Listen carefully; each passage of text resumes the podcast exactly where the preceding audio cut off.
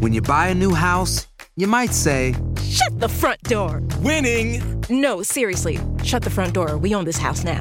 but you actually need to say, Like a good neighbor, State Farm is there. That's right. The local State Farm agent is there to help you choose the coverage you need. Welcome to my crib. no one says that anymore, but I don't care.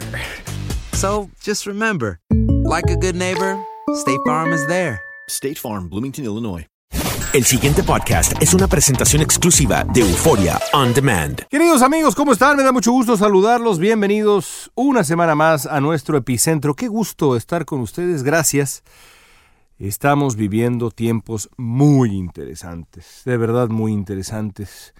El eh, 2021 nos ha dado un respiro eh, en cuanto a la pandemia, en eh, algún sentido y en algunos sitios. En otros, el asunto se ha complicado todavía más. La situación en Brasil es alarmante, la situación en México sigue muy difícil y la gran tragedia mundial en este momento es, es la India. Qué, qué brutal lo que ha ocurrido con la India y pues no es por nada, no es por nada, pero las consecuencias de tener gobiernos populistas, ineficaces, obstinados, tercos, déjenme usar un sinónimo que creo que es más claro, tercos, pues las consecuencias han sido graves para varios países. Varios de ellos los acabo de mencionar, Brasil, México, Estados Unidos, la India, en eh, Rusia, el número real de personas fallecidas es un misterio, pero evidentemente se piensa que eh, se calcula que el número es muy alto. Así que bueno, estamos, estamos en ese momento siguiendo el desarrollo de los procesos de vacunación en las distintas partes del mundo, en esta carrera de la que pocos quieren hablar, que es una carrera, pues en el fondo aterradora, entre la vacunación y las distintas variantes del eh, coronavirus, cómo ha mutado el coronavirus y cómo eso de las vacunas y la necesidad de que los uh, científicos logren, quizá, leía yo un uh, reportaje maravilloso sobre esto en la revista The Atlantic, la um, vacuna contra todos los tipos de coronavirus. Es el gran sueño de la ciencia actualmente. Así están las cosas. Y por si eso fuera poco, pues estamos también en procesos políticos muy complejos en buena parte del mundo y en México sin duda es uno de ellos. Pero cuando uno logra salirse de la coyuntura y se da cuenta de los retos a futuro, muchas cosas caen en su sitio, gana uno en perspectiva. Pensaba yo en, eso, en el futuro, cuando escuchaba yo la cumbre climática virtual a la que convocó el presidente de Estados Unidos, Biden, hace unos días y escuchaba yo a los distintos jefes de Estado y la propuesta de Biden en uh, materia de reducción de emisiones, también comparándolo con el plan de infraestructura de Biden, que es muy ambicioso en asuntos como la banda ancha y la red de automóviles eléctricos. Ese tipo de reflexiones, la apuesta de los distintos gobiernos, en este caso pienso en el, evidentemente en el gobierno de Estados Unidos, pero por supuesto hay varios más, ¿qué están haciendo los gobiernos para preparar a sus países rumbo al futuro? Pues son reflexiones fundamentales. Lo que pasa es que estamos con toda razón pues inmersos en la coyuntura que ha sido tan difícil, pero cuando uno piensa realmente, permítanme una, una, una oración redundante, cuando uno piensa en el futuro, de, de, verdad tiene que enfocarse en el futuro. ¿Qué quiere decir el futuro? Bueno, los desafíos que vendrán. ¿Y cuáles son esos desafíos? Bueno, para empezar, el cambio climático. Y creo yo que la, la, otra, el otro gran factor, y esto evidentemente no es una reflexión que parte de mi propio estudio del tema, no soy futurólogo, no soy un académico del asunto, lo que soy es un hombre curioso y eh, un lector asiduo de personas que sí son expertas, como por ejemplo Yuval Noah Harari, un autor israelí que recomiendo ampliamente y hay una larga lista ahí desde hace mucho tiempo, pero Harari es de verdad fantástico. Pues el otro factor, por supuesto, es el surgimiento, la consolidación de la inteligencia artificial y la automatización del trabajo. Bueno, solamente son dos factores que van a implicar y van a definir, más que implicar, van a definir el mundo del futuro. En muchos casos la pandemia pues ya ha hecho que el mundo del futuro lo veamos, lo veamos aquí. Y cuando pensamos en el futuro, bueno, no queda más que concluir que una de las obligaciones primordiales de un gobierno pues es preparar al país o a la ciudad o al estado o al municipio, ustedes el lugar que ustedes quieran, pero sobre todo los gobiernos nacionales, preparar al país para el futuro, orientar la economía hacia metas y apuestas relevantes, educar a la juventud para enfrentar los retos siguientes, tratar de prever hasta donde sea posible los desafíos que va a plantear la historia.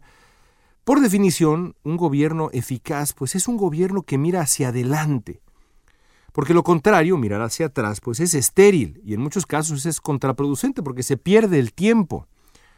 En esta época lo es mucho más, porque la humanidad pues enfrenta, ya decíamos, ¿no? una, una difícil coyuntura, hecha todavía más complicada por la pandemia. Como han explicado expertos como Yuval Harari o varios más. El mundo debe prepararse para lidiar con esos dos factores disruptivos de los que ya hablaba yo.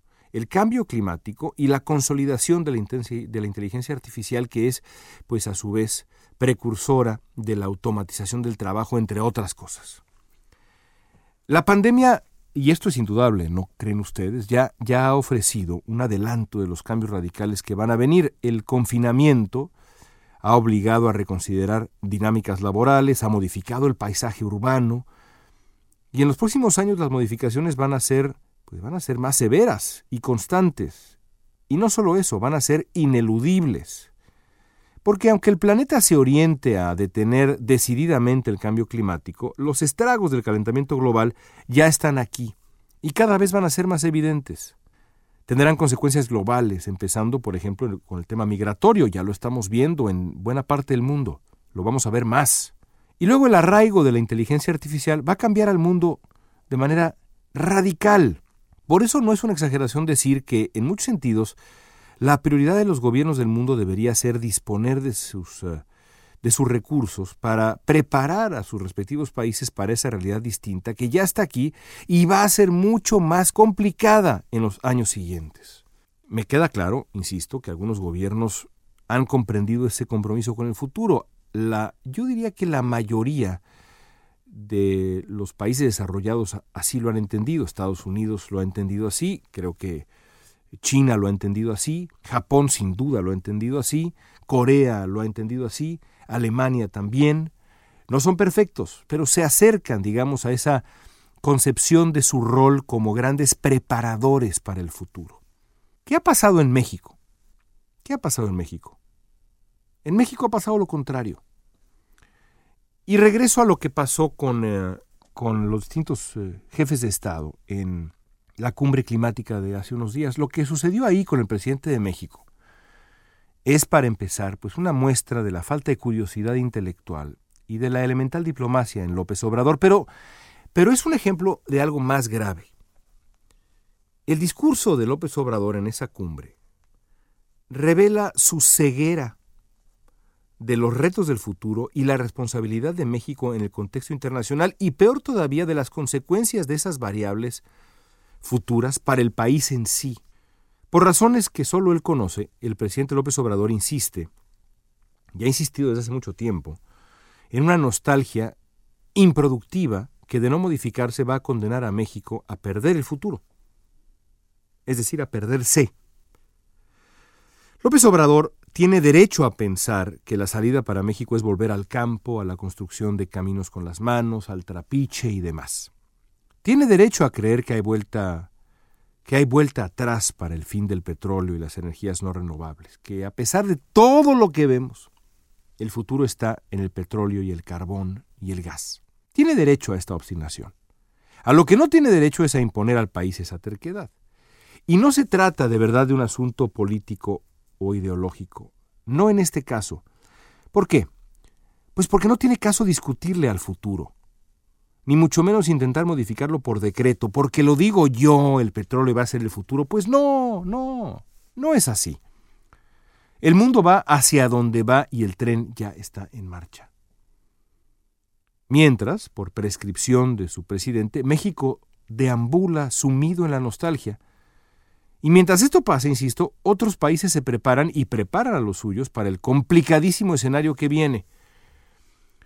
En cuanto a México, el presidente, pues todavía está tiempo de abrir los ojos y comprometerse con el futuro. Por desgracia, se antoja muy improbable. ¿Por qué? Pensemos en lo que ocurrió con la pandemia. Como ocurrió con la pandemia, López Obrador parece interpretar estos desafíos de la historia como simples obstáculos inconvenientes, cosas que están en su camino y que hay que desechar, como cuando uno hace así con la mano y quita migajas de la mesa. A pesar del coronavirus y sus terribles costos, no modificó un ápice el rumbo de su proyecto, la aplicación de su proyecto. Y no lo modifica porque para el presidente lo único que importa es su proyecto, su supuesta transformación, su México muy particular. Como anillo al dedo, decía López Obrador. Pero la realidad es que para mala fortuna de López Obrador, el virus no entiende de narcisismo en el poder. Y aunque el presidente no quiera darse cuenta, el futuro tampoco va a entender de voluntarismos mágicos. Porque lo digo yo, esto no va a ser así. Bueno, pues no funciona así la historia. No funciona así la vida. México va a pagar tarde o temprano las consecuencias de la terquedad y la ofuscación del presidente actual. Para cuando tenga que pagar las consecuencias, la presidencia de López Obrador habrá terminado ya pero su legado y su lugar en la historia estarán claros. Hay que pensar en el futuro. Hay que desmarcarnos un poco de la coyuntura y evaluar a los gobiernos que tenemos frente a nosotros en función de su desempeño frente a estos retos que implica el futuro. Yo no puedo pensar realmente en un asunto más importante a futuro, que es, en tantos sentidos en estos tiempos, el presente. Amigos, gracias por estar con nosotros, gracias por escuchar Epicentro y descargarlo. Sigan regalándonos, por favor, eh, calificaciones generosas, porque así es que nos encuentra más gente y podemos seguir haciendo este Epicentro semana a semana para ustedes. Gracias por estar con nosotros una vez más. Soy León Krause, desde los estudios de Univisión en Los Ángeles, California. Hasta la próxima semana. El pasado podcast fue una presentación exclusiva de Euphoria On Demand. Para escuchar otros episodios de este y otros podcasts, visítanos en euphoriaondemand.com. Boost Mobile tiene una gran oferta para que aproveches tu reembolso de impuestos al máximo y te mantengas conectado. Al cambiarte a Boost, recibe un 50% de descuento en tu primer mes de datos ilimitados. O, con un plan ilimitado de 40 dólares, llévate un Samsung Galaxy A15 5G por $39.99. Obtén los mejores teléfonos en las redes 5G más grandes del país. Con Boost Mobile, cambiarse es fácil. Solo visita boostmobile.com. Boost Mobile, sin miedo al éxito. Para clientes nuevos y solamente en línea, requiere AroPay. 50% de descuento en el primer mes requiere un plan de 25 dólares al mes. Aplican otras restricciones. Visita Boost para detalles.